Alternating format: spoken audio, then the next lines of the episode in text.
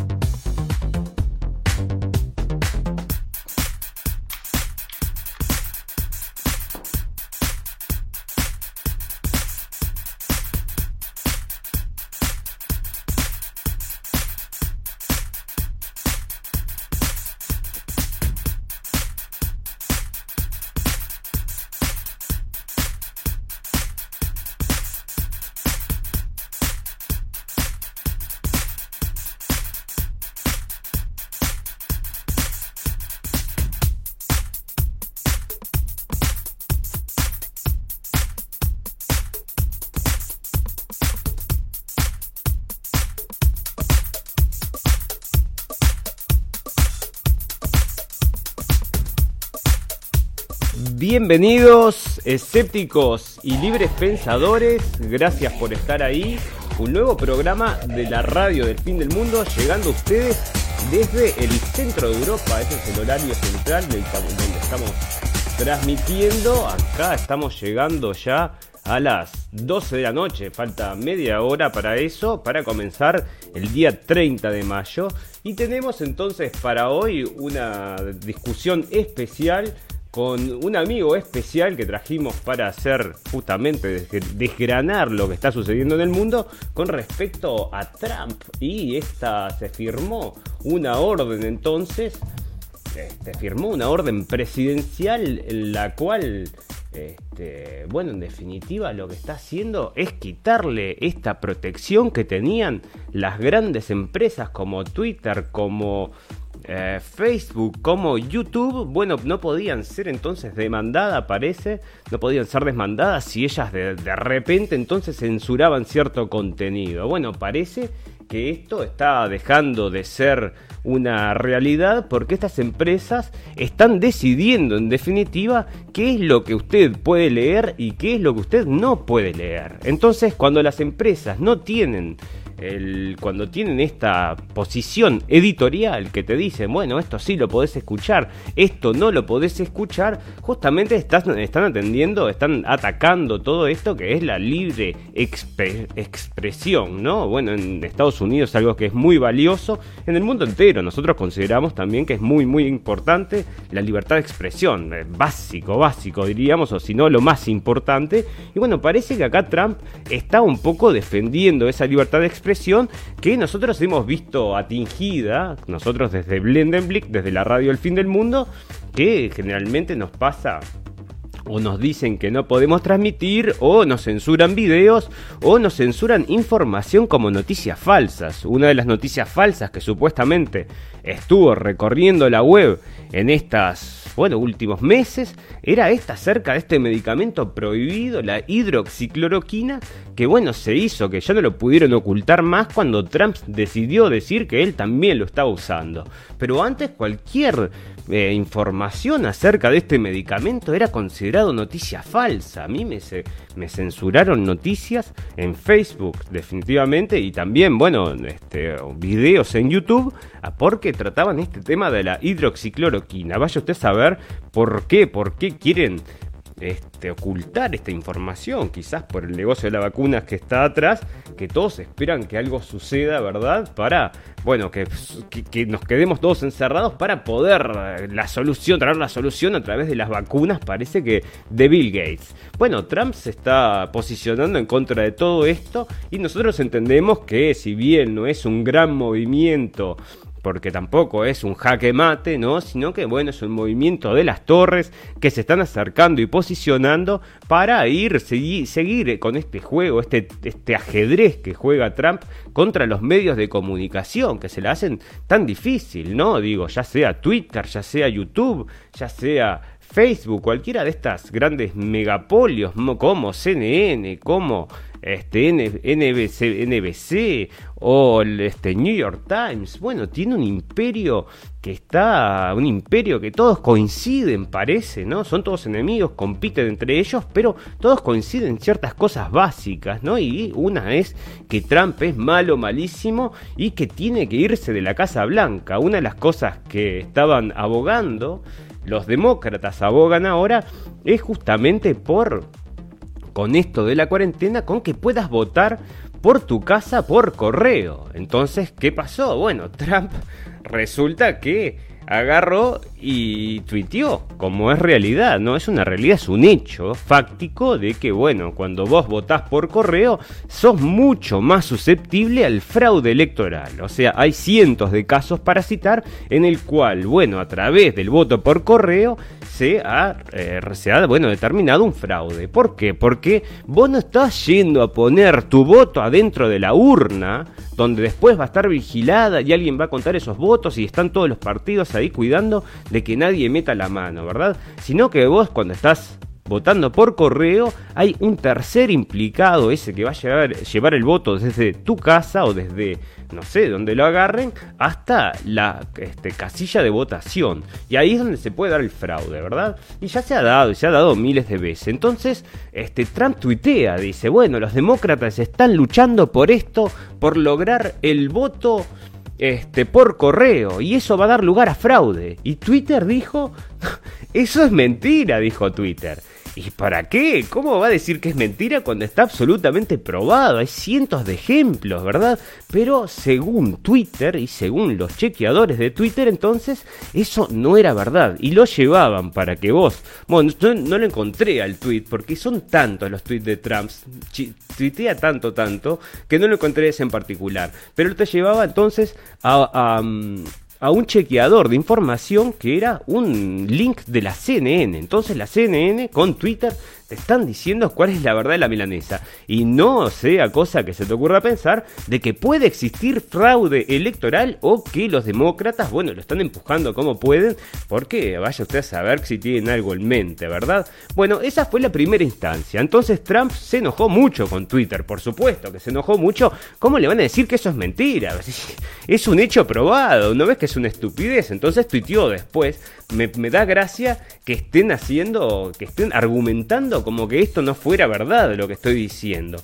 Resulta que en ese vaivén de situaciones parece que hay, sucede entonces en Estados Unidos, en el estado de Minneapolis, una muerte. Un policía blanco, de, raza blanca, mata a una persona de raza negra, ¿no? Parece que, bueno, el policía lo está deteniendo, lo le pone, lo está deteniendo, no se sabe por qué, cuál, con qué objeto va a estar haciendo eso, porque realmente lo estaba presionando eh, contra el suelo, con la rodilla, sin ningún tipo de objeto.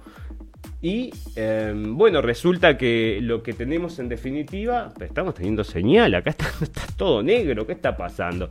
Bueno, entonces este, lo, lo tiene 8 minutos con la rodilla en el cuello, lo termina matando al señor, ¿verdad? Termina matando al señor este de raza negra y enseguida, de inmediato, se comienzan a producir disturbios en, Minneapolis, pero empiezan a quemar todo, queman todo, rompen todo. Tenemos imágenes que vamos a estar mostrando después mientras desarrollemos la charla.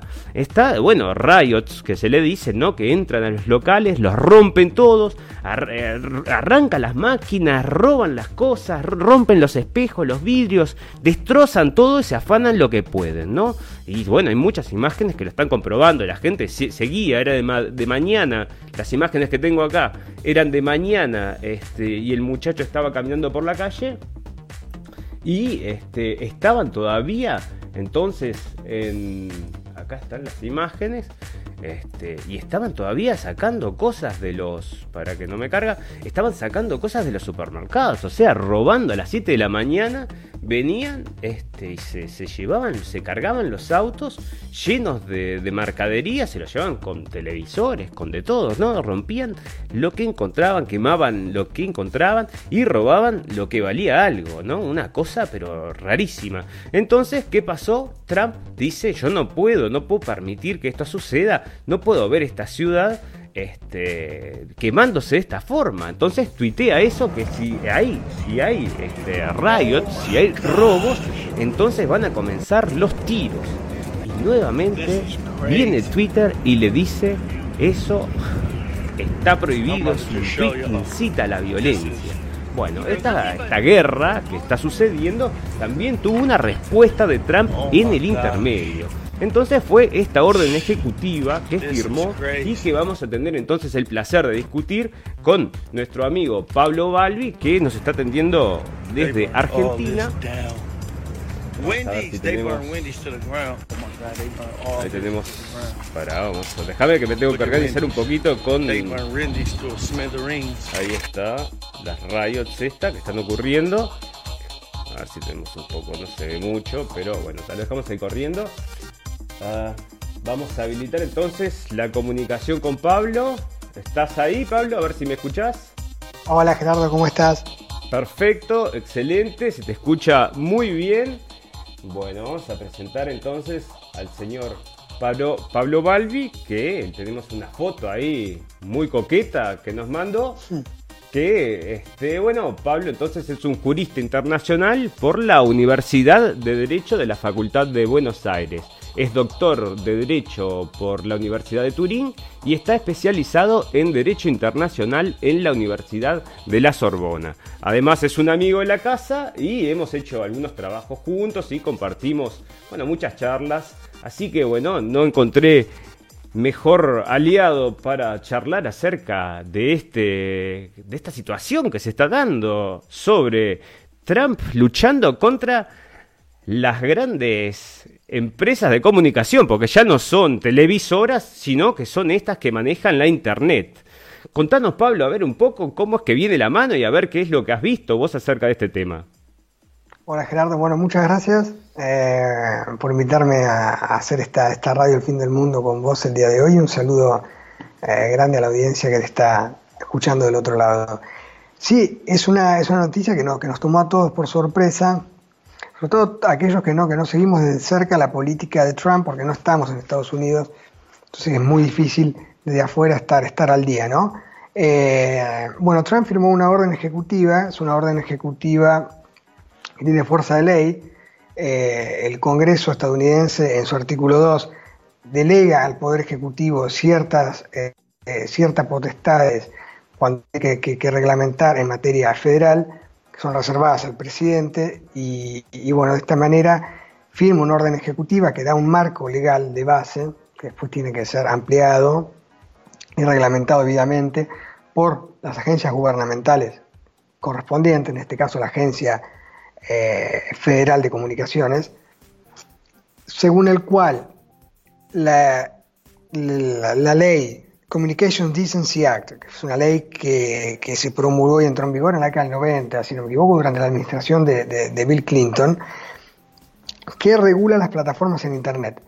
Básicamente esta ley lo que dice en, grosso modo es que eh, las plataformas de Internet no son responsables por los contenidos que postean o que publican sus usuarios, lo cual de una manera se viene, viene a exentar de responsabilidad civil y penal eh, plataformas como YouTube, Facebook eh, y demás, eh, si estas plataformas tienen la obligación, lo que se llama la obligación de, del buen samaritano, ¿no?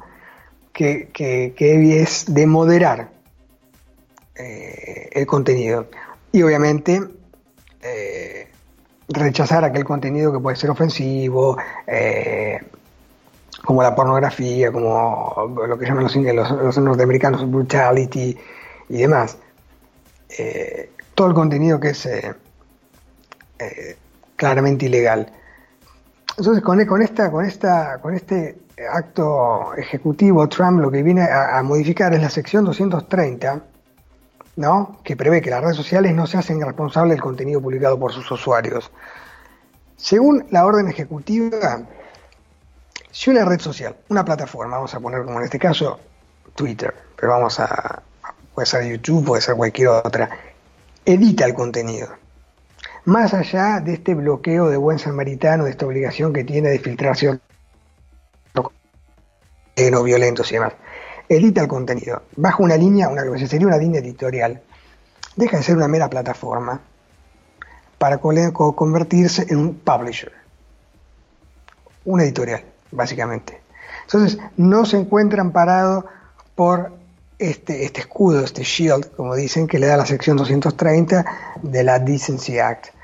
Bueno, para, quiero hacer una, pequeña reflexión acá en el medio, ¿no? Porque, ¿sabes? La, la, impresión que me da a mí es que si no tenés la libertad de esta de expresión para justamente decir las cosas contrarias a lo que dice el más media, no queda ninguna opción, porque si vos tenés todos los medios casi absolutamente todos en Estados Unidos y a nivel mundial están básicamente en una sola línea que también está este, ahora Twitter metida y que está Google y que está YouTube, entonces no queda lugar para ningún tipo de expresión que no sea la de la línea normal, ¿entendés? O sea, si, si no se hace algo, vamos a escuchar solo una cosa todo el tiempo.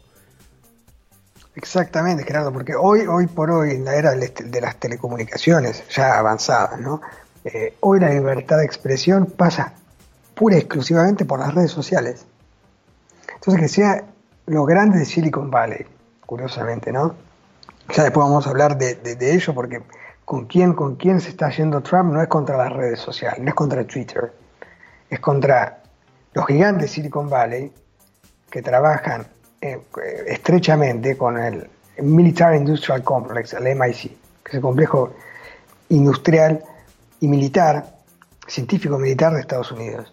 Entonces, va mucho más allá. Hoy Hoy la libertad de expresión pasa exclusivamente por las redes sociales. No hay manera de comunicar, de expresarse libremente, de manifestar una idea, una opinión que no sea a través de las redes sociales. Entonces, es muy importante que este control, eh, que esta censura, si se quiere, aunque la palabra no sea muy, muy grata, pase por entidades gubernamentales del Estado en el cual los usuarios tienen su residencia y domicilio y habitan, y no por empresas privadas, no por estos grandes monopolios que manejan estas tres, cuatro redes sociales que manejan prácticamente todo el contenido. Entonces es muy positivo, muy loable en este sentido este, este decreto presidencial, esta orden ejecutiva. ¿Cuál es tu opinión acerca de la libertad de expresión, no solamente en las redes sociales, sino a nivel mundial? Vos sos un jurista internacional, entonces has vivido en distintos países, hablas varios idiomas, conoces acerca, tenés una cultura general acerca de todo este tema. ¿Cuál es eh, tu, tu cómo, cómo ves vos todo este tema de la libertad de expresión, que nosotros conocemos, lo entendemos de otra forma acá en Europa? Pero bueno, este, la gente capaz que la gente que nos escucha de Sudamérica no sabe lo que lo, cómo, es la situación. Contanos un poco. Bueno, en, en, Europa es muy particular la libertad de expresión. Digamos que en la era en la era post-globalización nuestros derechos fundamentales se vieron muy muy restringidos eh, gracias a, la desafortunadamente, gracias a la privatización del poder que se hace cada vez más, y más evidente. Ahora, las redes sociales es como un, ese tiro, viste, que no ven venir de ningún lado, que, creo que el poder mundial no nunca se nunca imaginó que iba a llegar a tener una, un impacto, una difusión tan tan grande como la tiene ahora.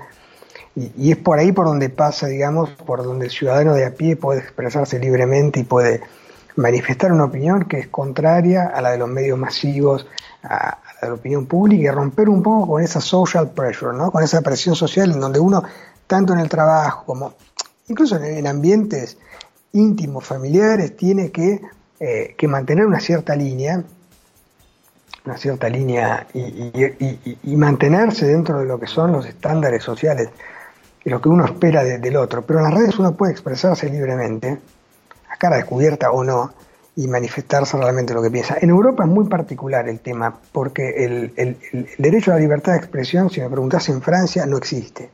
En el país que se jacta de ser el país de los derechos humanos, y esto lo hemos visto con algunos librepensadores como Alain Soral, que fue eh, perseguido políticamente y judicialmente, eh, ha tenido que dejar el país. Eh, ahora si no, me, equivoco, está radicado en Suiza, lo hemos visto con el profesor Forizón, de hecho han, han, promulgado una ley en Francia, la ley Vieso, promulgada en la década del 90, para prohibir directamente el revisionismo histórico en ciertos temas relacionados con la Segunda Guerra Mundial. Entonces es muy, muy, muy, muy complicada la libertad de expresión, ejercerla y, eh, como hablando en criollo, ¿no? poner los pies fuera del plato cuando se trata de criticar al poder de turno o, al poder mundial o a las altas finanzas y demás. O sea, la situación, digamos, no es la, no es la mejor en Europa. Eso puedo dar fe en Francia por lo menos.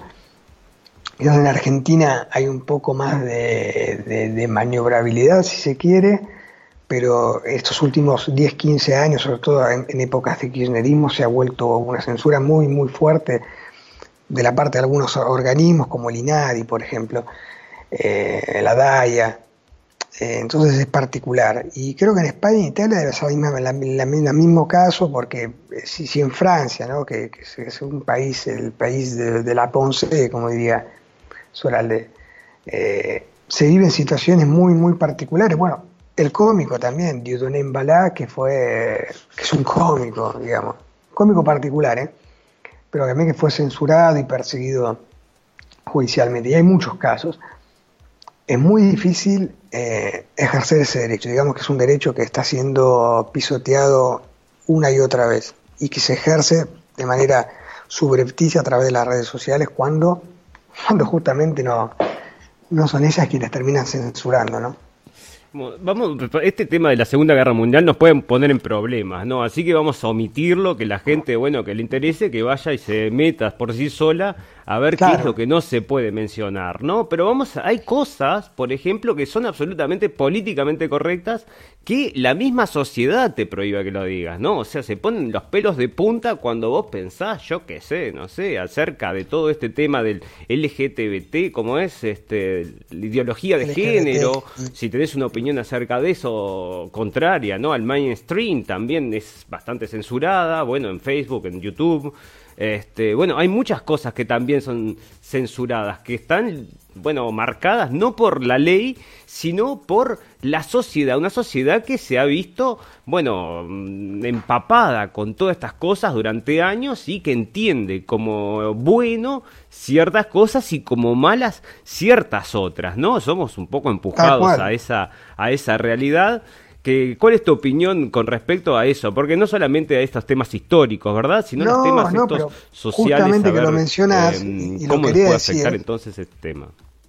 Claro, justamente que lo mencionas, ahí estamos viviendo hoy, en este, este momento de pandemia tan, tan particular, una censura eh, sin precedentes.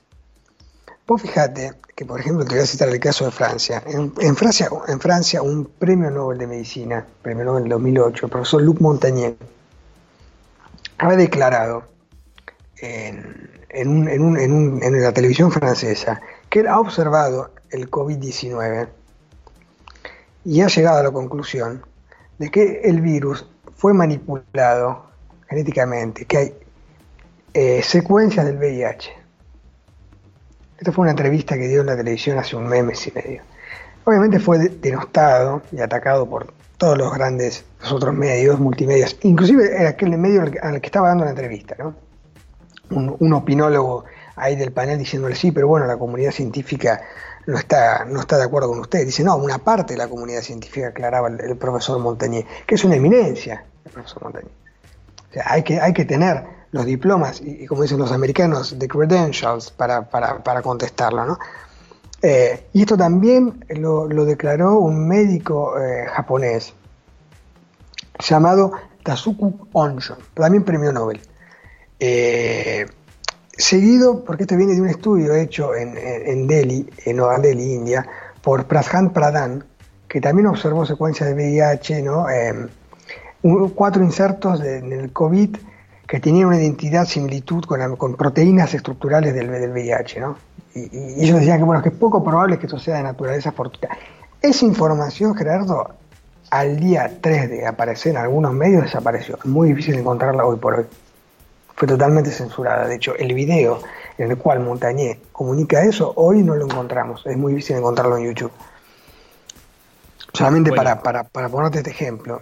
No, sí, sí, porque directamente desde la Unión Europea ya se prohibía que acá se sugiriera que el virus, por ejemplo, hubiera salido de un laboratorio, ¿no? O sea, que la Unión Europea con sus eh, medios de información se cerró en la versión de que esto venía de una sopa de murciélago. Ah, una hmm. cosa poco probable, pero porque estaban estudiando y como vos decís, este, estos casos que vos mencionás son los mismos que menciona este alto funcionario chino, que es de un reportaje que, que se hizo que determinó que esto podría haber sido desarrollado en el Fort Detrick de Estados Unidos. De donde supuestamente habría salido esta. Bueno, donde se podían juntar y encontrar. Fort Detrick, Gerardo, es, es, la cuna, si se quiere, por lo menos en Estados Unidos, eh, donde, donde nace eh, la guerra biológica, la bio, bio warfare, como se llaman los americanos. Eh, los laboratorios Fort Detrick se crearon en el año 1943, durante plena Segunda Guerra Mundial. Y hay un caso muy famoso de un, de un, profesor que trabajaba ahí en esas instalaciones. De hecho, Netflix hasta le dedicó una serie, una de las pocas cosas buenas que sacó Netflix, sobre la historia del profesor Frank Olson. Frank Olson era un eh, científico eh, que fue asimilado al ejército, trabajaba en las instalaciones Fort Detrick y habría aparentemente manifestado delante de sus superiores o en circunstancias no muy claras su disconformidad con el uso de armas químicas durante la guerra de Corea. En ese momento, en la guerra del 50, estaba llevando a cabo la guerra de Corea y se estaban usando armas químicas.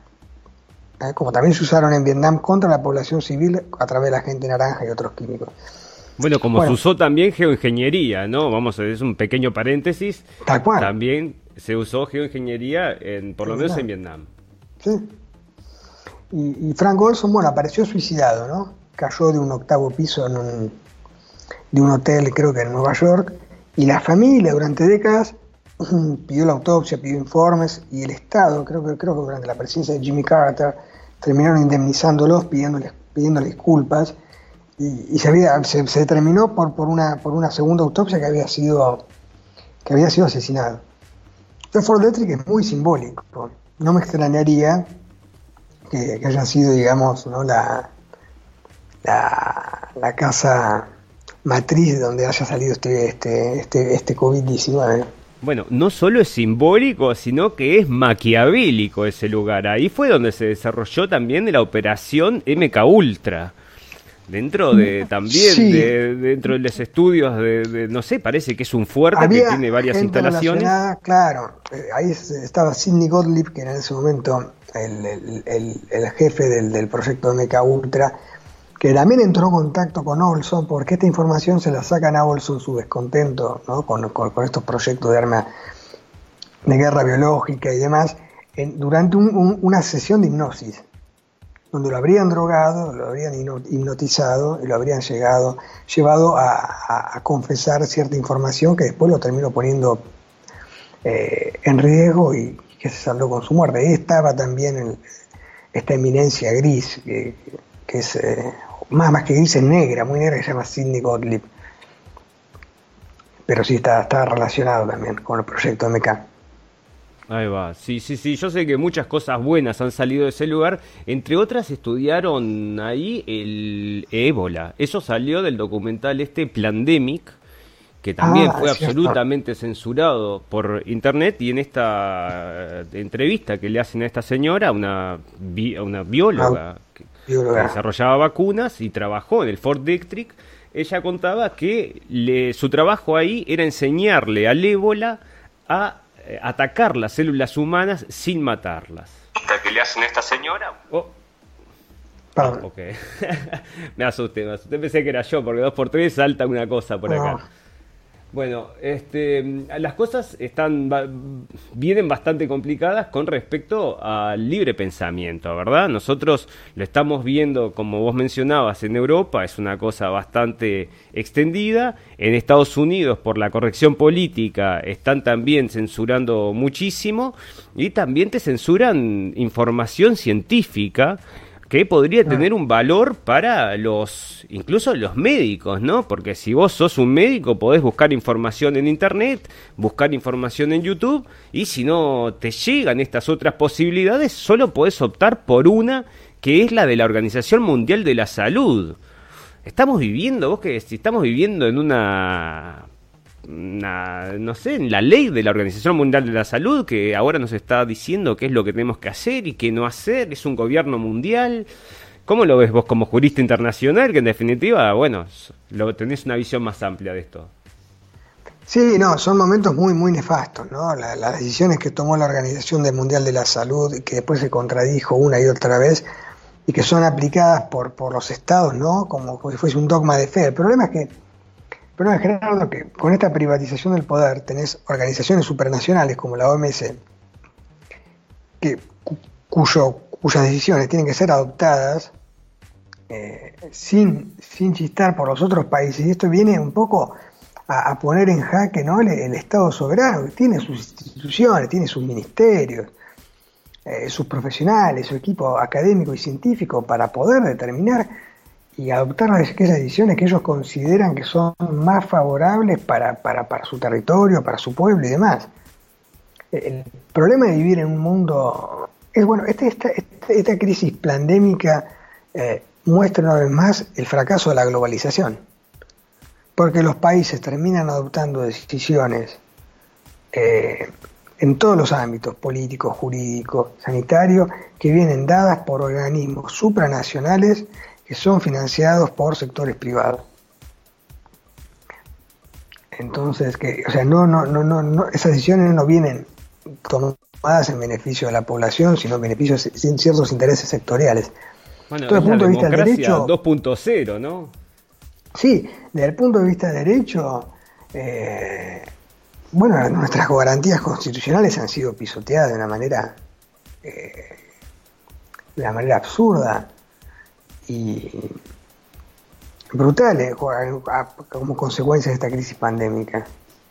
El derecho a manifestarse libremente, a circular por el territorio, a ejercer una industria lícita, el derecho de asociación, etcétera, etcétera, que son los derechos fundamentales, ¿no? Es la columna vertebral de nuestra, la, por lo menos la constitución argentina y la constitución francesa también, italiana, hasta donde, hasta donde conozco.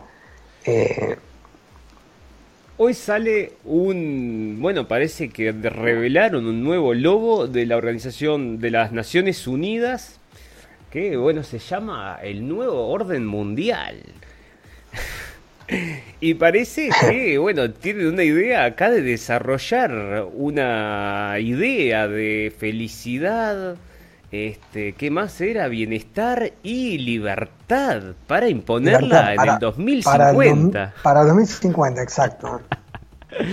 Para el 2030. ¿Qué te parece? Para, para, para. Este, ¿Te parece que están bien estas definiciones? ¿Te parece que vamos a llegar entonces a encontrar todas estas cosas? ¿O te parece que cuando dicen que quieren llegar a la felicidad, al bienestar y a la libertad, será la de los gobernantes y no de lo de las masas, ¿no?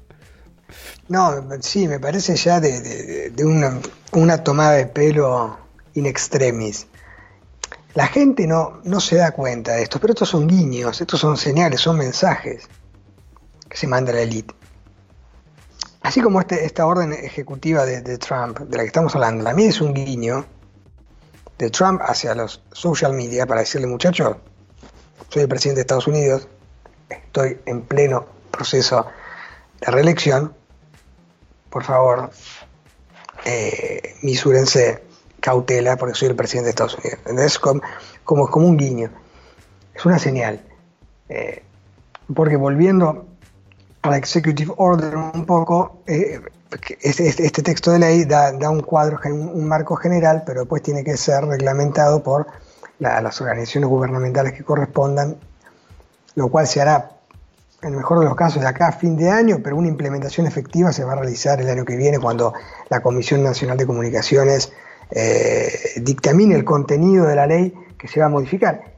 Sí, sí y solo si los tribunales estadounidenses deciden respetar esta ley, porque los eh, decretos ejecutivos, las órdenes ejecutivas están sujetas a revisión judicial en Estados Unidos, como, también cualquier ley en Argentina o en muchos países del mundo puede ser puesta en cuestión por un tribunal por considerarla inconstitucional. Así que hay muchas probabilidades de que le cueste, de que para poder tener una implementación efectiva real pasen varios años. Pero bueno, es por lo menos un mensaje. Volviendo a tu pregunta de la ONU, este es otro mensaje que se manda a la élite. La gente no se da cuenta, aquellos que nos damos cuenta lo vemos claro y hasta parece una, una burla. Pero si es una teoría de la conspiración, ¿qué me estás hablando? Pero ahora lo están poniendo abajo del logo de las Naciones Unidas.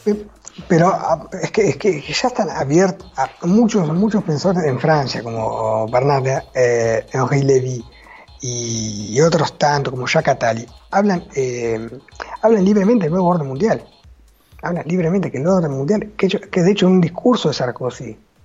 Bueno, para para que tengo acá un registro del presidente argentino también mencionando que eh, precisan de un nuevo orden mundial. Lo tengo que buscar, no sé dónde lo tengo, pero estaba por acá.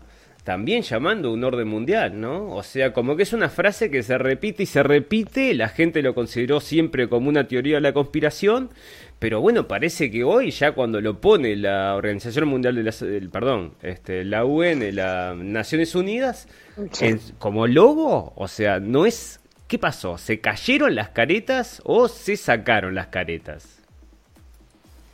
Y, creo que se sacaron las caretas. Esta, esta, esta pandemia les ha permitido hacer y deshacer a Piacere en muchos sentidos, en muchos niveles. fíjate lo que, lo que implica el distanciamiento social. Para países que de una cultura eh, cristiana, sea católica o protestante, eh, como, puede ser en toda Iberoamérica, como puede ser Alemania, Francia y demás. O sea, esa idea de que el vecino, la persona que tenés al lado, en lugar de ser prójimo, prójimo en el sentido, en el sentido cristiano, ¿no? Eh, etimológico cristiano del término, pasa a ser un peligro potencial para tu, para tu salud. Pasa a ser un enemigo, alguien de quien tenés que, te tenés que cuidar distanciamiento social, eh, tapabocas, comer en un restaurante, tomar un café a través de un blindex, es una cosa absurda. Bueno, ¿se vio una generación de niños enfermos psicológicamente?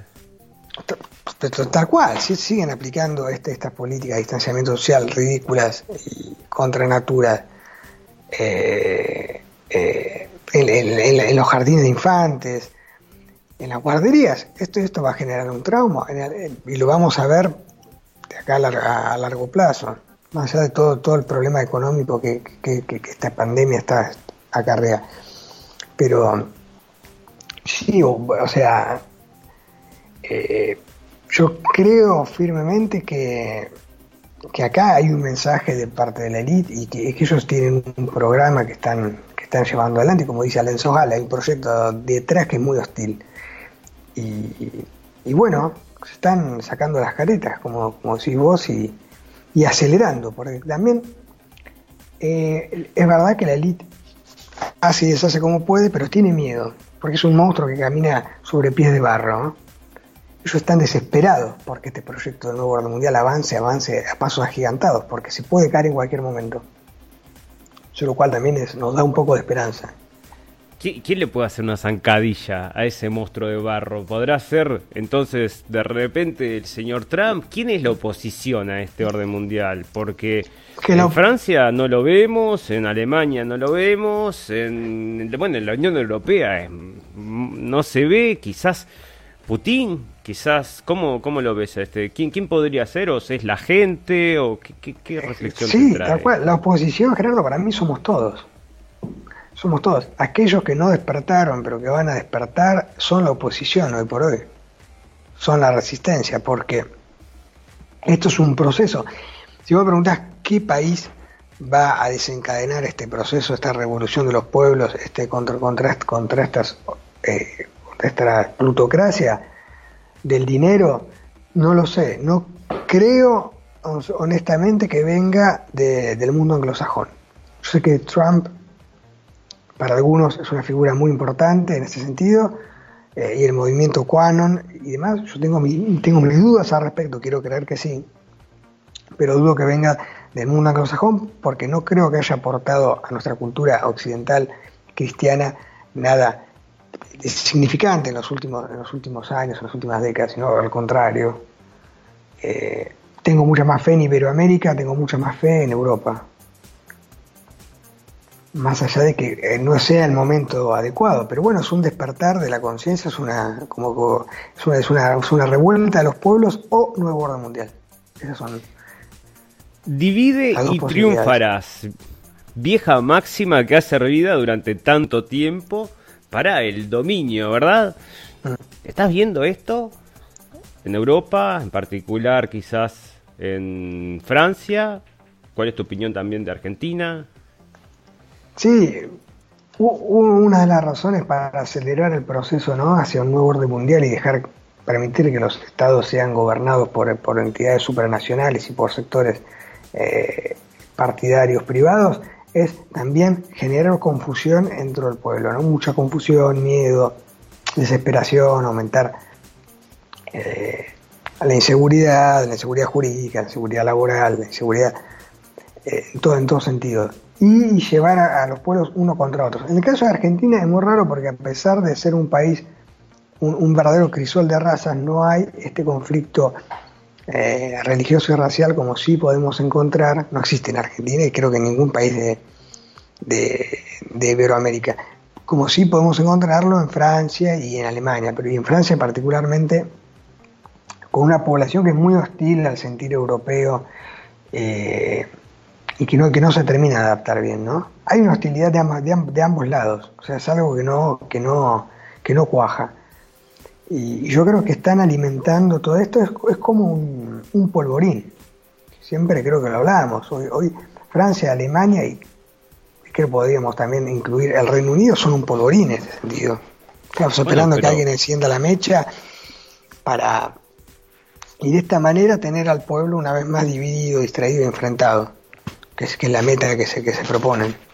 Pero eso es muy raro lo que me decís, porque acá están abogando por igualdad, libertad y felicidad. ¿Cómo puede ser que este nuevo orden mundial, que es, bueno, esta mezcla entonces de culturas para lograr un mundo multicultural, no esté funcionando?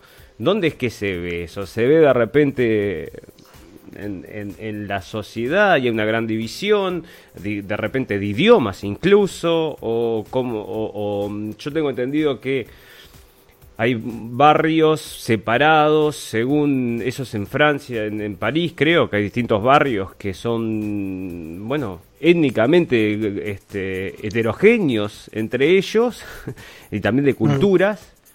No sé cómo es eso. Sí, digamos, digamos que el proyecto multiculturalismo en sí está destinado al fracaso desde el momento en el cual se pretende eh, insertar de manera casi eh, forzada una población que es ajena al sentir de la población que ya reside en ese territorio de, tiempos milenarios, porque pueblos indoeuropeos han vivido y se han desarrollado en este espacio geográfico que llamamos Europa de hace miles de años. Entonces este proyecto tiene, tiene, está destinado a fracasar, sobre todo cuando ya hay una, hostilidad previa debido a el pasado eh, imperialista que tiene ciertos países como Francia, Bélgica, Holanda, Inglaterra y demás. Eh, no puede funcionar, no puede funcionar. Yo creo que es posible una, un proyecto multicultural entre los pueblos de Iberoamérica, entre más allá de las grandes diferencias culturales que existen entre los pueblos europeos, eh, más allá de las diferencias lingüísticas que existen, pero no entre pueblos que, profesan otras religiones o que tienen otra, otro imago mundi, como dirían los griegos, otra cosmovisión del mundo, ¿no? Que es hasta, hasta antagónica con la del mundo occidental, en algunas prácticas, en la manera de tratar a la mujer, en la manera de de tratar al prójimo. ¿no? Entonces creo que, creo que no, no, no, tiene, no tiene mucho sentido y ya comienza a verse eso. Eso también es un proyecto fracasado, fracasado de hace por lo menos una o dos décadas. Hay un mensaje unidireccional también de parte de los medios argentinos, lo veo bastante a menudo, y siempre están en contra de mm, Bolsonaro. Bueno, acá los medios sí, es algo muy, muy sintomático. Sí, tenés razón. Y contra Trump también, ¿no? Por supuesto. Pero la, izquierda y la derecha es raro, porque vos ves los diarios de Sudamérica y los, y los que se dicen diarios de derecha también atacan bastante a Trump. O sea, eso es una buena señal, me parece a mí. Sí, es una buena señal. Lo que decimos de Argentina es totalmente cierto. Hay una, hay una tendencia a delegitimar automáticamente a Bolsonaro y pensar que, que Brasil es un país que está eh, bajo la opresión ¿no? de este, este tipo que es fascista, que es militar, que es de derecha, sin saber lo que realmente significa. Pero, los argentinos se olvidan que Brasil no es el país donde la gente baila al samba en el carnaval y juegan al fútbol todo el día. Brasil es una de las potencias económicas más grandes del planeta. Brasil a nivel Fuerzas Armadas es la número uno de Iberoamérica. Brasil tiene sus astilleros submarinos nucleares que, cuyo proyecto tenía que terminar este año o el año que viene, que están por votar, va a ser el primer país en construir submarinos nucleares de toda la región. No, Brasil tiene un presidente que puede ser de derecha, aunque ya hablar de izquierda o derecha ya hoy, hoy en día no tiene sentido, pero que eh, defiende los intereses de su país. Que no son los intereses del pueblo argentino, que no son los intereses del pueblo uruguayo, que son los intereses de Brasil. Va a hacer lo que a ellos les conviene eh, para, para salvaguardar sus intereses, como una de las potencias más grandes del mundo, como una quinta geografía del mundo, que es, ojo, ojo, hay que, no hay que subestimar a Brasil. Los argentinos tienen esa mala costumbre de pensar que, bueno, que los brasileños están para jugar al fútbol y ganar mundiales. No, muchachos. Brasil es una potencia. Dentro de Latinoamérica es una potencia, la más grande. y, y, bueno, pienso que Bolsonaro está, ya me equivoque, pero tratando de, de, legislar y de gobernar en favor de los intereses de, su país. Es lo mismo que han hecho los gobiernos anteriores, por ejemplo en Argentina. ¿Te parece que alguno ha estado trabajando para su país? El gobierno de Macri quizás, o el gobierno este, de Cristina Kirchner, o todos están siempre alineados en este orden mundial estuvieron siempre y bueno, es obvio. no, si, me preguntas, eh, honestamente yo pienso que desde la década, desde el año 76 en adelante, desde la dictadura cívico-militar de Videla hasta el día de hoy, todos los gobiernos constitucionales fueron gobiernos, digamos, sumisos al imperio anglo-norteamericano eh, israelita también, ¿no? Eh, digamos, son, son, son, son, son gobiernos que gobiernan para los demás, no para su propio pueblo. Lo hemos visto con Alfonsín, con Menem, con la privatización, en los 10 años de kirchnerismo, Macri destruyó el país completamente. Alberto Fernández, que es una continuación de lo anterior. Siempre, siempre uno es la continuación de, de lo anterior, pero con otra, con otra fachada, con otro cartel, con otra, bueno, como, la, como la bicicleta, ¿no? Tenés que dar una pedaleada con derecha y una pedaleada con izquierda. Claro. Yo diría que, es más que más, es más que la bicicleta, es como eh, la mano de un boxeador, ¿no? Te pega con la derecha, te pega con la izquierda, te pega con la derecha, te pega con la izquierda, pero siempre, pero siempre te pega. Vos estás contra la cuerda, siempre te va a pegar. No está para defenderte, ¿no? No.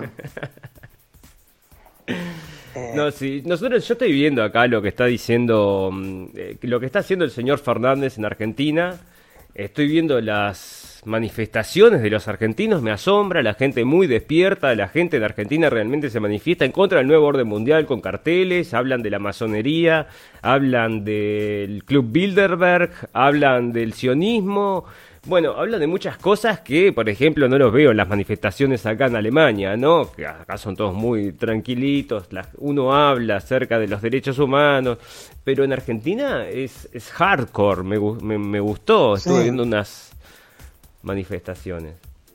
Y, bueno, vos también, también fue muy hardcore, no sé si te acordás, yo creo que sí, porque fue muy reciente el tema de los chalecos amarillos. El tema de los chalecos amarillos que, también empezó como una concentración espontánea de gente, ¿no? Que, se quejaba de ciertas medidas gubernamentales, habían aumentado el combustible y otras cosas más, pero que terminó manifestándose ya en su fase culmine, ¿no?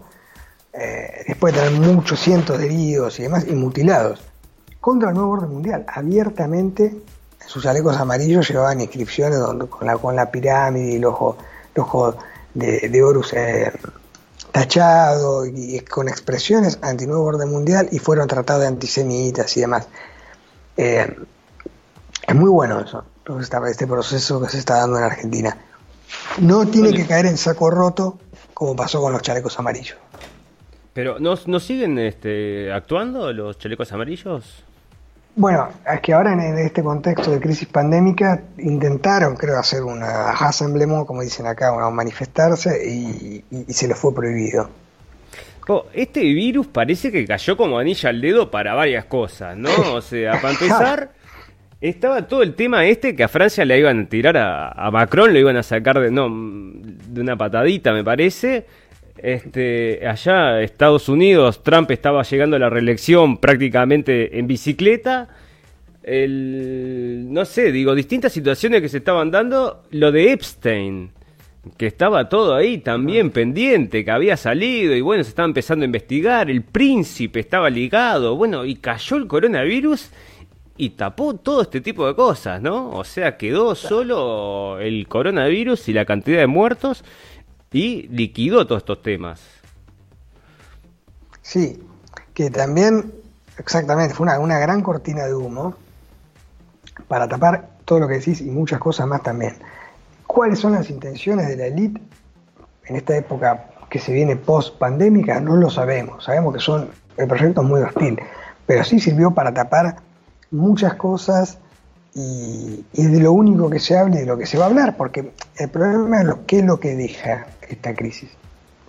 Es la crisis pandémica, una crisis económica terrible, mucha gente desocupada, eh, el miedo instaurado, el miedo no a tocar, a, entrar en contacto con el vecino, con el prójimo, con el, que vemos todos los días, saludamos, eh, a, las cosas básicas.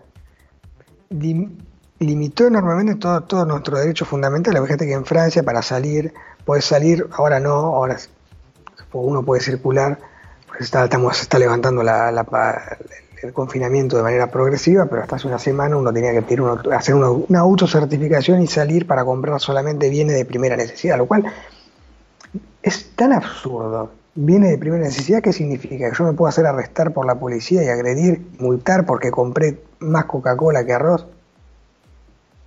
Es tan, arbitrario, ¿no? Pero no, no, no, espera. Para un juicio. Si tenés, no, si tenés una receta médica que precisas la Coca-Cola, no pasa nada. Pero estamos viendo de, momentos tan, tan, eh, tan absurdos. Tan, Hay limitaciones para ir a la playa. Estaba leyendo el otro día que cuando se abrieron las ah. playas de California y una de las limitaciones era no tener aparatos de música. Bueno, parece a través del sonido, capaz que se expande ah, el coronavirus, vaya usted a saber. Hay que ver qué dice la, la OMS. Bueno, querido amigo, le agradezco mucho su participación. Lo voy a invitar a que vuelva cuando quiera. Vamos a tener siempre temas para hablar. Me gustaría quizás una última reflexión acerca de cuál es eh, la dirección que va, cuál es tu opinión, según tu opinión, cuál es la dirección que va a tomar entonces la libertad de expresión en los medios estos sociales, ¿cómo va a terminar ese cuento? Yo creo que es muy positivo eh, y muy, muy valiente la decisión de Trump de, poner un tope a, los grandes de Silicon Valley. Creo que en esta fase embrionaria del proyecto recién vamos a, ver, a ver las primeras, las primeras, eh, las primeras acciones o las primeras eh, consecuencias el año que viene, o sea, durante, será durante la segunda presidencia de Trump, donde este, este proyecto podrá desarrollarse de manera plena, porque tiene que ser reglamentado, tiene que ser aprobado por la Comisión Federal de Comunicaciones, puede ser cuestionado por los tribunales, pero es un, es un comienzo. Y es un, es un mensaje muy simbólico. En épocas eh, preelecciones. Porque no, no nos olvidemos que la guerra que le hicieron los más media Trump fue una guerra sin cuartel, y Trump gana las elecciones gracias a dos cosas. Y esto es mi interpretación ¿eh? de los hechos. Obviamente una campaña presidencial excelente. Eh, Wikileaks y el Pizzagate que tiró por la borda la campaña presidencial de Hillary Clinton y las redes sociales. Fueron lo que ayudaron a, Trump a fortalecer su imagen y su campaña. Entonces, yo creo que puede que lo haga exclusivamente para mejorar su, su, imagen y llegar vencedor a las próximas elecciones y para que las redes sociales le den un poco de, alivio, de respiro, esto va, esto va a beneficiar obviamente a los pro-Trump. No sé si a nivel eh, mundial qué impacto puede llegar a tener. Eso es algo que solamente se va a aplicar en Estados Unidos.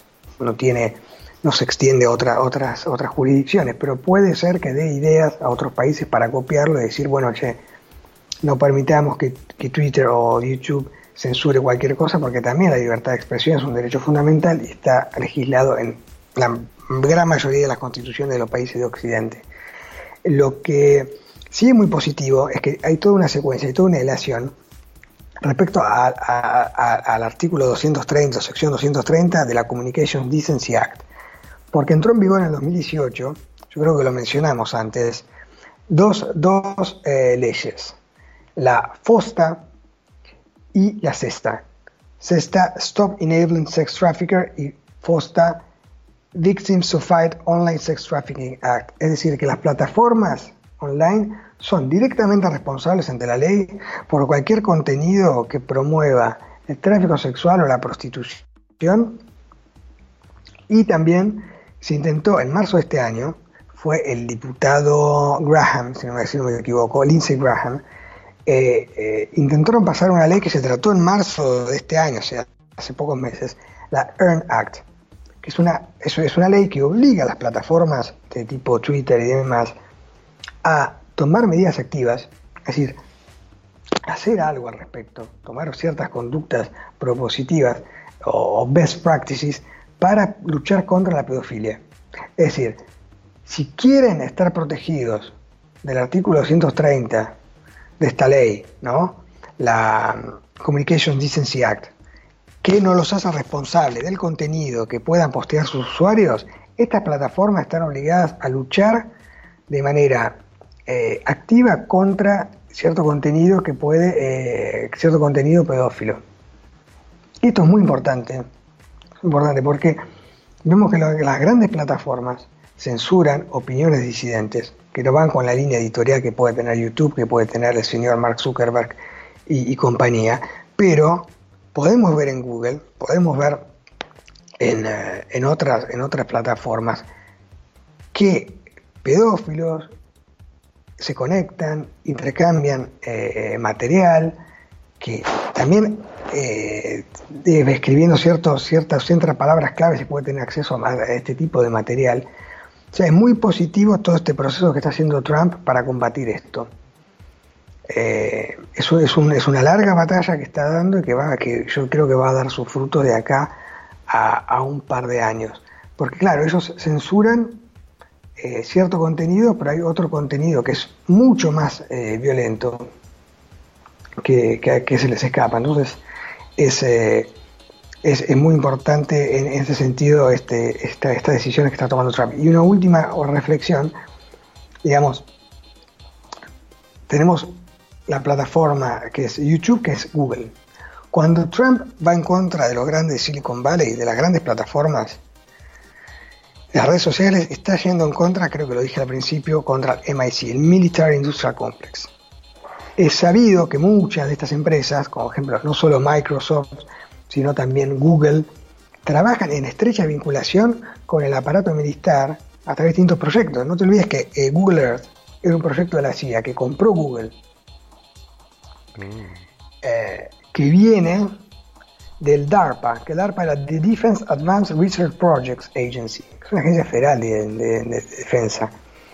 Eh, Google tiene varios proyectos con, la industria militar y, en cierto sentido también es eh, una, batalla que está librando contra el Estado profundo. Yo creo que es muy positivo.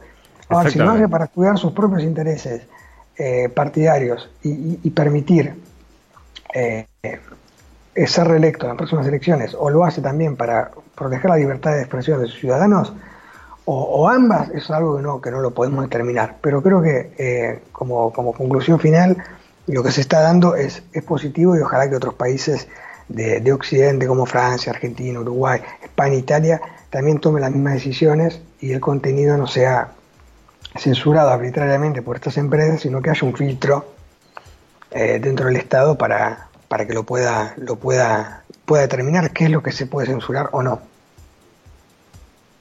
Excelente. Sí, ojalá que, bueno, esto siga avanzando. Yo, en ese sentido, hay que reconocerle a Trump que muchas cosas han pasado durante su gobierno, entre ellas toda la caída de Epstein, la aparición del Pizzagate, todo este tema de luchar contra la pedofilia y contra el tráfico humano, ¿no? Son varias cosas de las cuales él se ha ocupado con las dos manos y están dando muy buenos resultados y están realmente haciendo una diferencia en ese aspecto. Amigo, le agradezco la participación, lo invito a volver cuando usted lo considere pertinente. Nosotros vamos a hacer un reclame y volvemos en un minuto para hablar un poco de las noticias y ponernos al tanto de qué es lo que está pasando en la radio del fin del mundo. Muchas gracias Gerardo, un saludo grande. hasta pronto.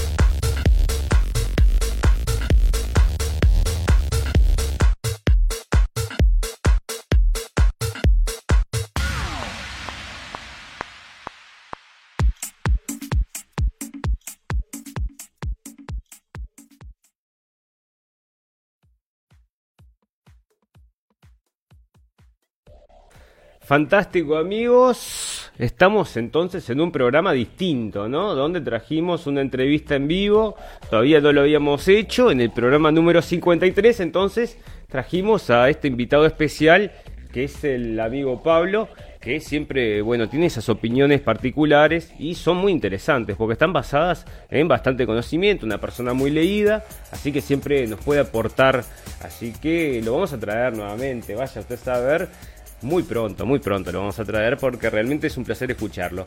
Bueno, acá entonces vamos a comenzar con las noticias de esta guerra, que la vamos a hacer media cortita, pero vamos a estar recorriendo, sí, qué es lo que está pasando en el mundo, porque, bueno, no solo es esta guerra entre Trump y Twitter y Facebook y YouTube y Google, bueno, se está metiendo con los pesos pesados de Internet, no le importó nada, dijeron, bueno, fact-checking y el loco dijo, no, a mí no me fact-checking nada, decime quién me fact-checking, que esa es una de las cosas, ¿no? ¿Quién es que está diciendo que el contenido es falso, es falso? ¿Y quién está diciendo que el contenido verdadero es verdadero?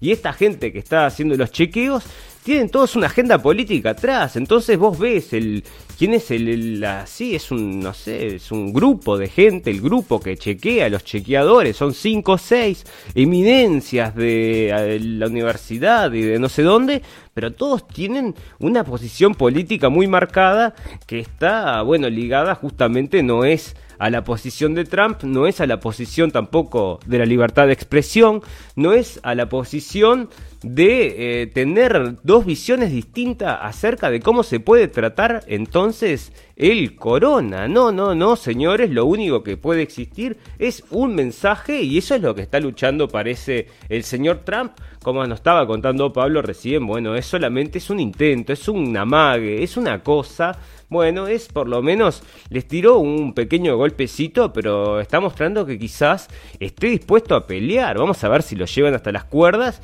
Y bueno, y después se viste arrinconado, capaz que ahí sí tiene que actuar un poco más fuerte. Porque nosotros estamos viendo esa censura, no nos gusta nada. Si esto puede avanzar, entonces, de alguna forma, eh, para destruir esta, estos no sé, hacedores y deshacedores de la verdad, los que te dicen que es verdad y lo que no es verdad.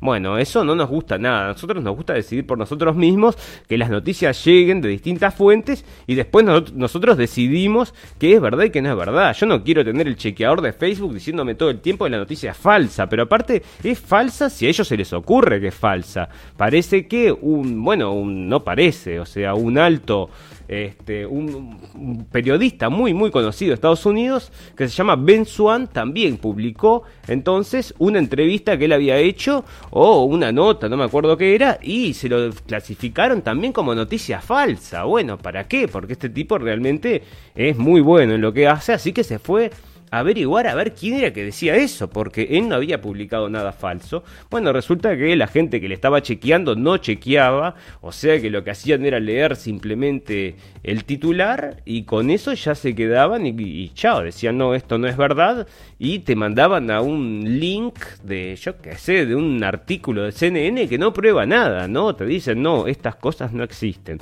punto. Y bueno, vos te tenés que quedar con esa, con esa verdad de CNN que te la que te la manda Facebook. Están todos de la mano en esta cosa, ¿no?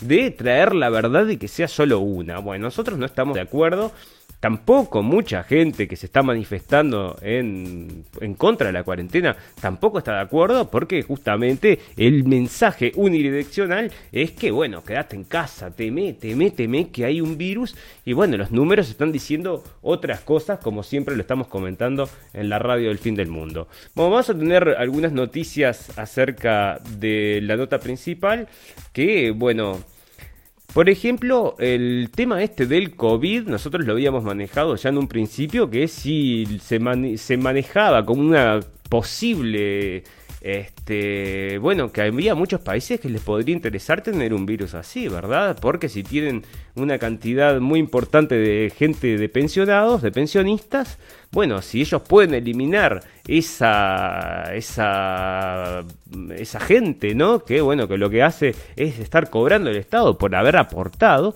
bueno, este, sería para algunos estados me parece a mí que podría ser un beneficio. Entonces ya vemos que el COVID impacta en las pensiones, menos gastos y casi 40.000 beneficiarios menos. Bueno, ¿qué habrá pasado? ¿Se murió la gente? ¿Se murió por el COVID o se murió por el encierro? Porque los números nos están dando que está muriendo más gente por el encierro que los que están muriendo por el coronavirus. Así que bueno, ya sabemos entonces que el virus que está matando acá es el virus del miedo, señores. La gente no va a hacerse los chequeos del, este, si tiene un problema, por ejemplo, de cáncer, no van a hacerse el chequeo y se mueren después este, por ese tema. La gente que va a. Mm, que tiene miedo, se siente mal y no va al hospital porque tiene miedo a agarrarse el coronavirus, también está falleciendo en sus casas. Contábamos ya hace dos, tres programas que el mayor trabajo de los bomberos en España era ir a abrir las puertas de las casas en, e, en esta época de gente que moría sola encerrada. Bueno, una cosa muy triste que, este, bueno, nosotros no sé, lo estamos cuestionando en el sentido de utilidad, ¿no? Nosotros pensamos que esto le sirve a muchos países. Bueno, solo 3 de cada 10 argentinos creen lo que dice la Organización Mundial de la Salud sobre el origen del virus, y esto viene de Infobaes. El 76,6 considera que los gobiernos del mundo esconden información y 60,1 que el coronavirus es utilizado políticamente por los gobiernos, según un estudio de la, de la consultora 3.0. Bueno, qué alegría que los argentinos estén tan despiertos y qué bueno que lo traiga que traiga esto Infobae, es medio raro. Bueno, pero parece entonces que la gente se está despertando a qué? A no creerle a la Organización Mundial de la Salud, que está bastante defenestrada. Otro que no le cree a la Organización Mundial de la Salud es Trump, muy raro que parezca, porque acá la gente, mucha gente en Argentina que han votado este, a Fernández, entonces, que vendría a ser la izquierda, pero tampoco están apoyando entonces lo que está diciendo el presidente. Acá estuvimos viendo algunos este, videos que se hacían, que hay acerca del presidente Fernández, y eh, son, realmente están está saliendo la gente a la calle a quejarse. Esto lo tengo, bueno, lo saco, sale de YouTube y están, bueno, es muy importante la cantidad de gente que está saliendo a manifestarse en Argentina. Y bueno, y el presidente está llamando. Upa, ¿qué pasó acá? Bueno, el presidente está llamando entonces a mantenerse en la cuarentena, quizá alargar la cuarentena. Y bueno, están siguiendo las órdenes del nuevo orden mundial, ¿no? Hay que sobrellevarlo de la mejor forma posible, pero eso no es para los trabajadores, ¿verdad? Para los, eh, los empresarios, para los este, mm, la mano de obra que trabaja libre, los freelancers, ¿verdad? De esa gente como nosotros también tenemos problemas, ¿no? Para conseguir trabajo, si está todo encerrado, está todo cerrado. Bueno, entonces la gente acá se está manifestando, bueno, con derecho a manifestarse. Una de las cosas que supuestamente tenemos es el derecho a juntarnos, ¿verdad? Pero parece que, bueno, más de cierta cantidad de gente no está permitido porque contagia el coronavirus. Bueno, acá están manifestándose gente en contra, gente a favor, gente muy despierta, hablando del nuevo orden mundial este, hablando de la masonería, hablando de, bueno, todas estas cosas que ellos llaman conspiración, ¿no? Sacar el micrófono, conspiranoico, sacar el micrófono, no lo dejes hablar, mirá lo que está diciendo. Y así, bueno, están llevando la comunicación estos medios que antes este, no eran así, ¿no? Querían siempre escuchar lo que tenía que decir la gente que, se, criticaba el gobierno anterior. Y no vamos a, no vamos a decir acá que estamos a favor o en contra de ninguno de los gobiernos, ni el anterior ni el de ahora, ¿verdad? Porque están los dos de la mano en la misma escuela que es la del acá, de la, como era del nuevo orden mundial ahora con el nuevo logo y todo, ya lo ven, ¿no? Bueno, ¿qué pasó? Mataron al señor este y comenzaron estas este, riots allá en Estados Unidos y realmente fueron muy muy violentas, ¿eh? rompieron todo, quemaron todo, robaron todo y bueno, hubieron heridos y todo, todo lo demás, ¿verdad? Pero este parece también como caído como anillo al dedo, ¿no? Porque la gente se estaba resistiendo ahora al al encierro y estaba saliendo a las calles a protestar. Y bueno, ahora viene entonces una guerra racial que está cortando todas estas cosas parece que, bueno, entonces los políticos que están en contra justamente de Trump, porque esto es el policía que asesinó, el policía blanco que asesinó a la, a la persona negra eh, provocando que, bueno, que Trump haya sido entonces cómplice prácticamente de esta situación, ¿no? Y lo que infieren es que está matando a la, a la persona solamente por su color de piel. Es una guerra racial, ¿no? Es una guerra racial que los medios están llevando y lo empujan y lo empujan y lo empujan de una forma increíble. O sea, no condenan nada de estas, este, bueno, que la gente salga a la calle a quemar todo, a romper todo. Al revés, están hablando de la policía. Yo veía informes acerca de cómo estaban informando las cadenas mayoritarias acerca de estas realmente actos vandálicos, terribles actos vandálicos, de, mismo romper todo y quemar toda la ciudad. Y bueno, la gente de CNN y la gente de las cadenas mayoritarias estaban como quejándose de que la policía ponía este, tenía, había mandado unos policías a la calle, pero yo te digo la verdad, a mí me parece que esto está provocado, incluso que dejaron los lugares sin policías para provocar que la gente rompa y robe todo, porque no puede ser que vengan y que se metan a un local, mirá, a un supermercado y que roben todo y que no haya ningún policía, nada. Bueno, eso anda a saber si no lo dejan hacer, ¿no? Para provocar después el mayor impacto posible y generar esta, bueno, toda esta, empujar un poco más toda esta guerra racial. Este es el muchacho que está haciendo el video, este son las 7 de la mañana y él está recorriendo ahí la ciudad y realmente le hicieron paté, puré, le hicieron pedazos. Bueno, acá parece que Mark Zuckerberg, bueno, Mark Zuckerberg achicó un poquito, ¿verdad? Y dijo que, este, que él no va a controlar los, lo que dicen lo que dice la gente. Pero bueno, esta este es una mentira más grande que una casa porque tiene esos controladores oficiales que son los que a mí ya me también me sacaron ya un día de, de, Facebook por compartir un, un, link acerca de la hidroxicloroquina. Bueno, ya ves.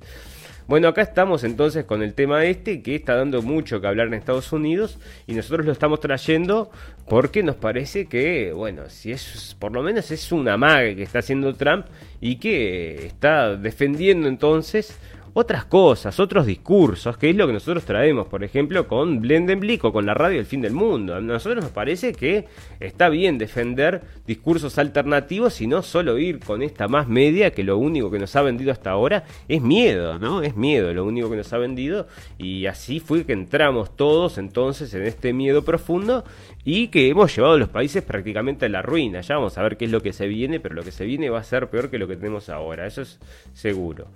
Bueno, entre otras cosas, el nuevo orden mundial que se está imponiendo, ¿no? Bueno, entonces acá está el texto también de lo que mm, de lo que está promulgando entonces este, y bueno, y a la misma vez que estaba sucediendo eso, también entonces estaban matando a este señor. Habían, parece muy raro, es muy raro cómo el policía este está matando a este señor.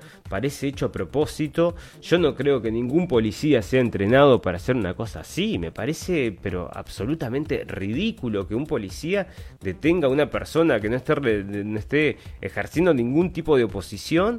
Está esposado todavía con la rodilla en el cuello, no le estaba dejando respirar, el tipo se queja. A mí me parece muy raro, mira, no, no, me, no sé, no creo que las cosas sean sin querer, porque también tenemos cifras acá de mm, también de la criminalidad, a ver dónde la tengo, de la criminalidad en Estados Unidos, de, perdón, de las muertes en Estados Unidos, y aunque esto parece que sería la, la, norma, ¿verdad? Que maten policías blancos, maten policías negros, no lo encuentro ahora, está en otro lado, pero este... ¿Dónde estaba? Acá. Bueno, pero entonces en definitiva tenían, habían más policías blancos matando blancos policías policía blancos matando negros. En definitiva, morían más blancos, incluso desarmados, por policías que negros. O sea que esto después que se use como una excusa para incitar un enojo racial, ¿no? Para que la gente diga, bueno, los blancos contra los negros, los negros contra los blancos, no sé lo que quieren inventar. Bueno, pero es lo que definitivamente están logrando, ¿no? Y bueno, si te vas a las estadísticas, si no te dejas llevar por lo que dice la prensa y te vas a las estadísticas, bueno, lo que está diciendo entonces es que la situación es bastante distinta a la que las que plantean los medios, los medios hegemónicos. Bueno, esto estaba saliendo ya es del mayo 26 y em, sale de vuelta en Bloomberg.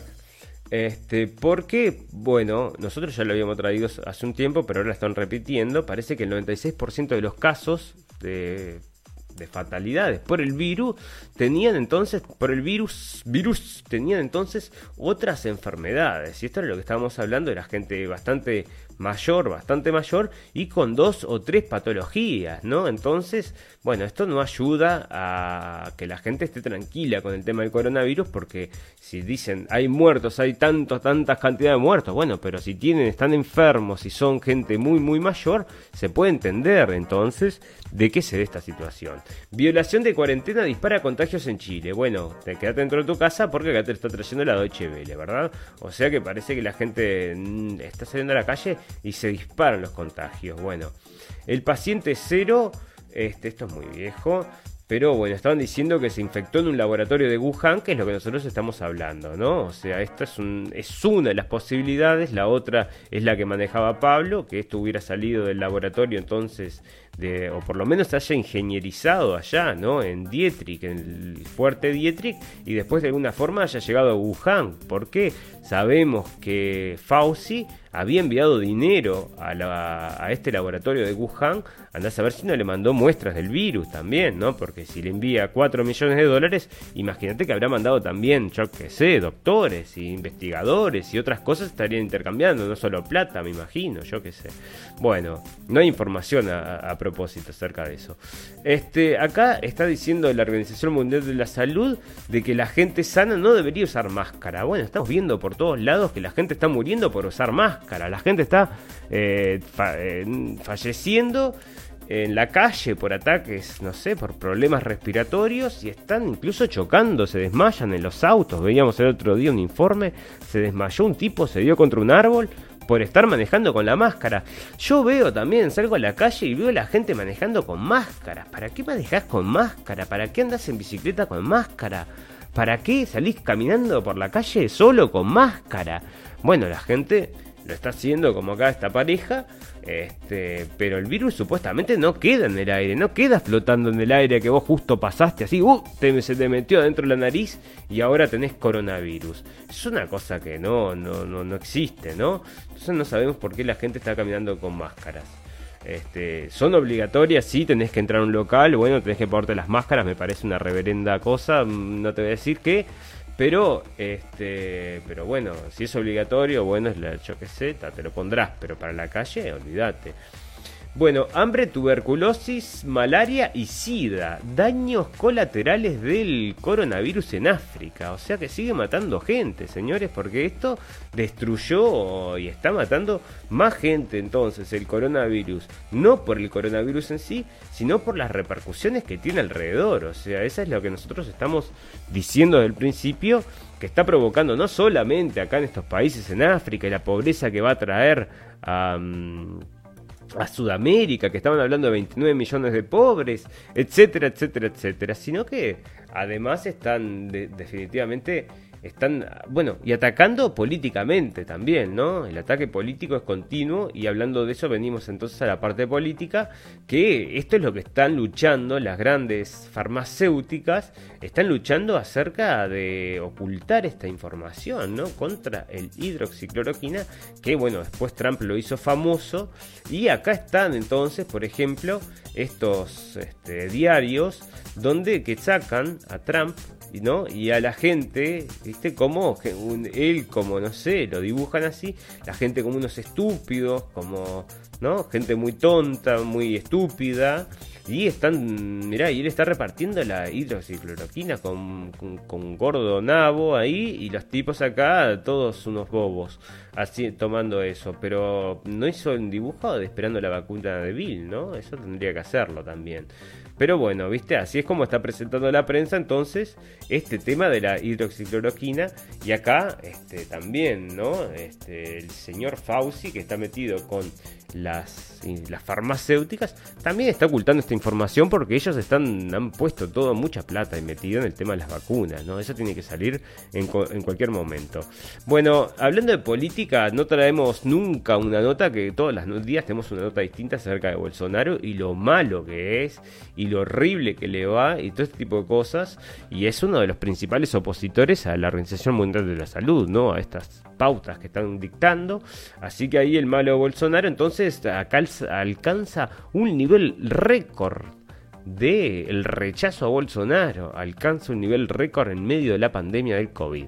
Bueno, imagínate que los diarios, todos los diarios le están pegando con un machete, ¿no?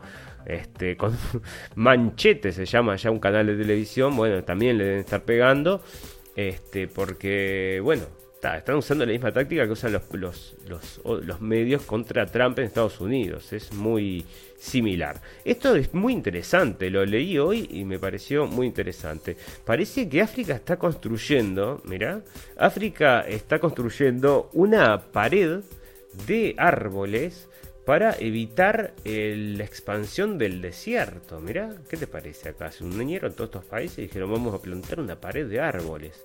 Bueno, me parece que por lo menos le están metiendo cabeza ahí y vienen, vamos arriba a África. Este, andás a ver qué es lo que hace. Mirá, ¿dónde? Claro, mirá. Es que hay una pared de árboles porque se viene el desierto y te come todo. Así que es así, es así.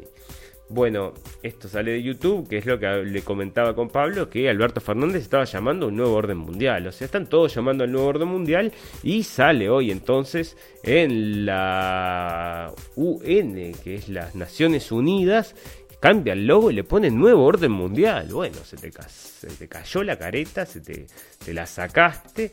Oh, bueno, está, ya está abierto, ¿no? Ya está, como decía Pablo, está, se sacaron la careta y dijeron, no, acá estamos, somos nosotros el nuevo orden mundial.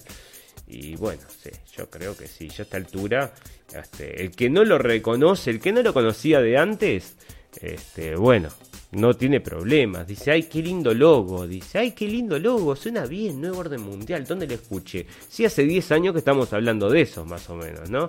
Si lo escuchaste, probablemente debe haber sido por acá. Uno de los que hablaba de eso, cómicamente, había sido el señor Mujica en su momento, el presidente de Uruguay. Estaba dando una entrevista con el perro verde y dice, bueno, lo tenemos en Blendenblick. No me acuerdo cómo se llama el video, pero ese video está en Blendenblick. Y en esa entrevista con el perro verde, Mujica dice, yo no sé qué es lo que quieren, si el nuevo orden mundial o el gran desorden. Dice, o sea que este tipo hace, estoy hablando del ochenta y pico, ya tenía conocimientos del nuevo orden mundial, ¿no? Nunca dio un discurso en el Parlamento para avisarle a la gente que había un plan acerca de un nuevo orden mundial. Pero sí se lo contó por lo menos al perro verde y, y lo dejó en evidencia que, bueno, si no es socio de ese nuevo orden mundial, por lo menos no lo denunció. Eso no lo hizo, porque lo hizo, bueno, capaz que sí, pero muy solapadamente, ¿no? Porque después se adhirió totalmente, o sea, con las dos patas entró hacer lo que el nuevo orden quería. Entre otras cosas, la bancarización obligatoria, bueno, muchas cosas, muchas cosas. El coronavirus, vamos a hablar un poco de sociedad y vamos a acelerar entonces el proceso este informativo porque ya vamos un rato largo de trabajo. Parece que el coronavirus reactiva los movimientos antivacunas. Bueno, esto se va a dar en todo el mundo porque todo el mundo se está informando, mucha gente está llegando a la información alternativa y mucha gente se está oponiendo a lo que son las vacunas estas de de Bill Gates, de y ahora ya son todas, ¿viste? Ese es el problema. Después entran todos dentro del mismo paquete, ¿no? Pero la vacuna que está provocando entonces la mayor reticencia es la vacuna esta que están tratando de inventar contra el coronavirus, ¿no? La gente no entiende cómo con un 0004 de muertos te, este, vas a precisar una vacuna. ¿Para qué? Y aparte existiendo otros tipos de otras este, formas de, solucionarlo, ¿verdad? Bueno, esto es acá entonces en Europa, esto es un, en, bueno, esto es en Alemania, es una plaza entonces que de Ikea que la cedieron para que los musulmanes entonces vayan a hacer sus oraciones. Y bueno, acá tienen una foto este, la gente entonces haciendo sus oraciones en Alemania de, este, no sé, en épocas de corona, ¿verdad? En épocas de corona. Bueno, acá otra cosa particular es que la gente que estaba también participando de estos, de los robos y los riots y todo, en Estados Unidos era blanca, no era solamente la gente negra, ¿no? Porque acá hay un discurso que está más bien empujado por la izquierda, que está este, apoyando toda esta guerra racial, ¿no? Pero están. Que, y mucho va en contra de la, policía también, ¿no? Bueno, veíamos cómo le pegaban a una señora en silla de ruedas, una cosa horrible. Em, y pero estaba pasando, o sea, porque, por ser blanca, ¿no? A esta señora le pegaban por ser blanca, entonces le atacaban. Bueno, acá Elon Musk, no sé si estás listo para instalarte el chip, el ojo biónico, el oído de perro fantástico, ese que se va a tener un nombre más, más moderno, pero también te va a meter, te vas a poder escuchar, no sé, una mosca volando, vas a poder, no sé, te pueden, no sé qué van a hacer, ¿te acordás del hombre, cómo era aquel? El hombre biónico era aquel que saltaba y decía no me acuerdo cómo era, se llamaba El hombre biónico, creo que era.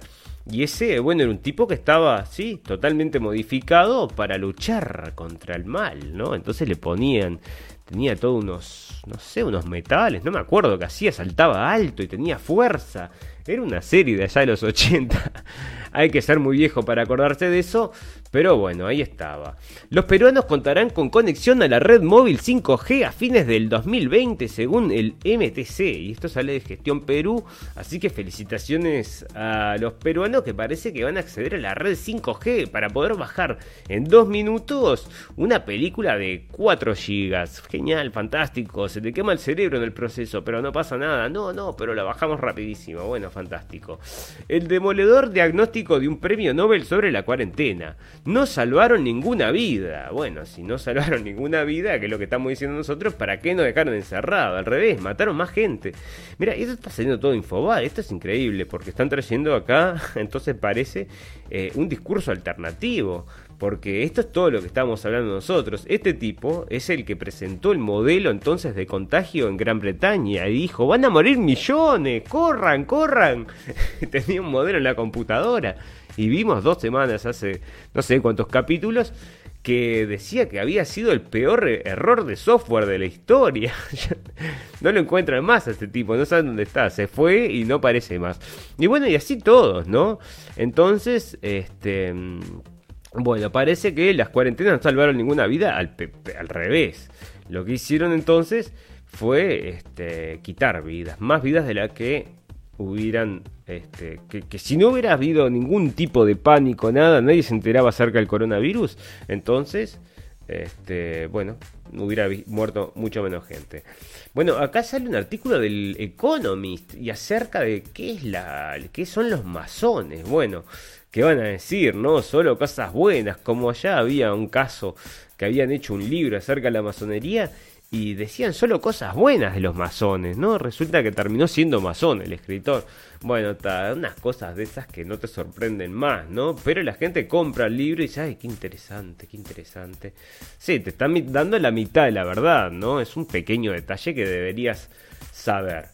Bueno, como este capítulo vino medio especial con la entrevista y nos demoramos un poco más de tiempo y ahora estamos también con el tema este, de, que bueno, estamos ya un poco es muy tarde ya, así que vamos a estar dándole un cierre a este programa con las últimas noticias, las noticias del final, que nos alegra siempre traerlas, algunas son buenas, algunas son malas, algunas son purum pum pum. Pero estas acá, bueno, purum pum pum porque se está cayendo de obvio lo que está sucediendo. Mira, los psiquiatras alertan que viene una pandemia de trastornos de salud mental. Bueno, o sea que imagínate, no solamente viene la pobreza, bueno, todo va a ser más caro, están subiendo los precios en los supermercados, este, todo va a costar un poco más de plata. Eh, perdiste el trabajo y aparte, bueno, te van, vas a tener trastornos de salud mental. Y entre ellos van a ser, como hablábamos con Pablo, los niños, ¿no? Muchos niños van a estar sufriendo trastornos mentales porque le están inculcando un miedo absoluto acerca del prójimo, ¿no? Te están enseñando a vivir en un mundo de miedo de personas que te pueden contagiar, te podés morir si te acercás.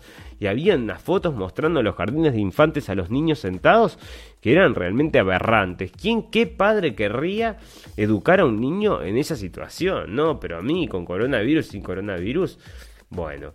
Acá entonces parece que el país.com ha traído una pequeña guía para detectar perfiles falsos en redes sociales. Bueno, esto sucede a menudo que usted no sabe si estas personas que están dando like, no sé qué, son bots o son gente de verdad. Bueno, se descubren dos por tres los políticos, todos tienen estos seguidores, millones de seguidores, y son todos robotitos que, no sé, los compraron por ahí en una empresa que le dan like y dicen, uy, qué bueno, uy, genial, sos un crack, fantástico. Lo que, bueno, se ayuda, ¿no? Todo eso ayuda a que la gente normal también diga, ay, mira qué cantidad de gente que le está dando like a esto. A ver, vamos a verlo, vamos también a darle like. Porque esa es una de las cosas que sucede, es que eh, se siga la masa. Es lamentable, pero realmente se siga la masa, ¿no? Entonces, bueno, mientras más like tiene, más reacciones provoca. Y bueno, entonces tenés acá una pequeña guía para que sepas quién es y quién no es. Ya sabés, lo puedes ir a buscar al país.com pero nosotros, bueno, nosotros no nos interesa demasiado. ¿Qué países le van a pagar a los turistas para que los visiten? Bueno, tras la parálisis general que impuso la pandemia del coronavirus en todo el mundo, muchos destinos turísticos y empresas vinculadas al sector, aerolíneas, hoteles, prestadores de servicio, se pusieron a trabajar en el día después. Y a medida que comenzaban a planificarse fechas de reapertura o flexibilización de las restricciones relacionadas con el ingreso de, extranjeros, también empezaron a aparecer propuestas tentadoras. Se sabe, muchas ciudades y países del mundo viven del turismo y el regreso de los visitantes es vital para sus economías. Uno es Italia, ¿no? Italia tiene, bueno, un retorno muy importante del turismo. Y acá está Italia, justamente. Sicilia, Italia. Como parte de Sicilia, divino, ¿no? Divino. Como parte de una acción gubernamental, la isla de Sicilia, sur de Italia, se ganó seguidores en todo el mundo cuando anunció en redes sociales que pagaría la mitad del pasaje aéreo hasta la región. También cobraría el 50% del hospedaje y regalaría entradas para visitar museos y sitios arqueológicos. Bueno, está excelente. Me voy para, para Sicilia. Es un paraíso. Está buenísimo. Y allá, aparte eh, hacen esta, hacen una, ah, es riquísimo esto, que son unas croquetas de arroz, ¿cómo es que se llaman? Ah, son buenísimas, no me hagas pensar porque me da hambre, me da hambre, es buenísimo ahí. Este, bueno, genial, entonces Japón también, Cancún, México, bueno, elijan su destino, señor, en función de lo que les den de descuentos, pero yo ya elegí el mío, me parece. Este, Sicilia, perfecto entonces. Bueno, vamos a terminar con la noticia purum pum pum del año. Bueno, si tenés un sueño, ¿no? Todo el mundo tiene un sueño, algunos lo han logrado. Yo conozco gente, tengo amigos que amigos cercanos que realmente pudieron vivir ese sueño de salir con un auto también a vivir este, aventuras por el mundo, ¿no? Y a conocer lugares y todo así. Bueno, pero eso es genial Sí, este, no es en época de coronavirus, ¿no? Porque esto fue lo que les pasó a estos dos españoles que se fueron de paseo por el mundo, se compraron una caravana y atrapados por el coronavirus en Senegal. Lo dejaron todo para viajar dos años por el mundo y ahora solo quieren volver. no los dejan salir, no los dejan mover, pobre, pobre gente. Mira, Natalio y Luis, enfermera ella y policía él, pusieron todo su empeño en alcanzar sus sueños. Estos barceloneses de 36 y 34 años, pobres, ¿no? Yo no, es que me ría, me da, me da pena, porque la verdad me parece genial. Empezaron a ahorrar y a vender todo lo que iban a usar, no iban a usar. Buscaron inquilinos para la casa donde vivían y por la que estaban pagando una hipoteca y pidieron una, excedencia en el trabajo. El objetivo, comprarse una autocaravana y pasarse dos años dando vueltas por el mundo. Con ella, sus dos perros y todo el material que necesitan para practicar deportes, una de sus pasiones. Lo consiguieron y empezaron el viaje en septiembre pero no imaginaron que a los pocos meses estarían intentando volver a Barcelona por todos los medios sin éxito. Entonces, tras pasear por España, Portugal, Marruecos y Mauritania, la pandemia del COVID les atrapó hace más de dos meses, nada menos que en Senegal. Un país africano donde los hospitales señalan son tercermundistas, donde a los blancos se les tacha de culpables de traer la enfermedad, por lo que en algún caso han recibido alguna pedrada, y donde el aislamiento es casi imposible porque la gente no guarda distancia y viven tres generaciones en una misma casa. Según los datos oficiales han habido unos 3.000 contagios confirmados.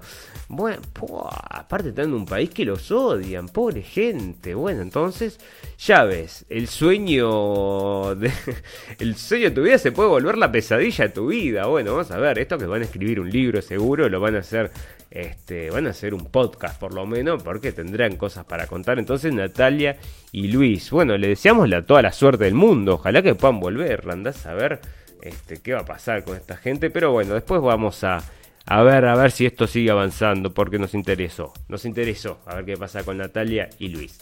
Amigos, amigas, ya saben que todo lo bueno tiene un final, pero lo malo también. Así que nos vamos a estar despidiendo para invitarlos a volver a encontrarnos dentro de dos días. Esperemos también traer cosas tan interesantes como la de hoy y dejar entonces contentos a nuestra audiencia si les aportamos algún tipo de conocimiento, les pareció interesante. Entonces tienen que venir a la página de Facebook y darle like. Así si nos siguen, bueno, la gente sigue aumentando la audiencia en la radio del fin del mundo y en definitiva podemos llegar a más gente porque nos están bañando de una forma todas estas cosas que estaba denunciando Trump cuando firmó esta orden, dentro de ellas está esto que se llama el shadow banning, ¿no? ¿Qué es el shadow banning? Yo comparto, comparto información de la radio El Fin del Mundo, comparto en grupos y no le llega a nadie esa información. O sea, nadie la ve. Yo la comparto, pero no la ve nadie, solo la veo yo como compartida. Eso se llama shadow banning. Entonces lo que hacen es limitar la llegada de ciertos discursos sin que vos siquiera te enteres, ¿verdad? Pero bueno, entonces la invitación es a que le den un like a la página y también en la página tenemos un botón donde pueden llegar hasta los podcasts. Ya saben, desde los podcasts nos pueden, me pueden bajar al teléfono y ahí tenemos entonces a la radio del fin del mundo para que les haga compañía. Ojalá que no sean un viaje de estos hasta Senegal, sino que sea más bien algo más tranquilo y seguro. Amigos, muchísimas gracias por la atención. Nos vemos en 48 horas y recuerden que lo escucharon primero en la radio del fin del mundo.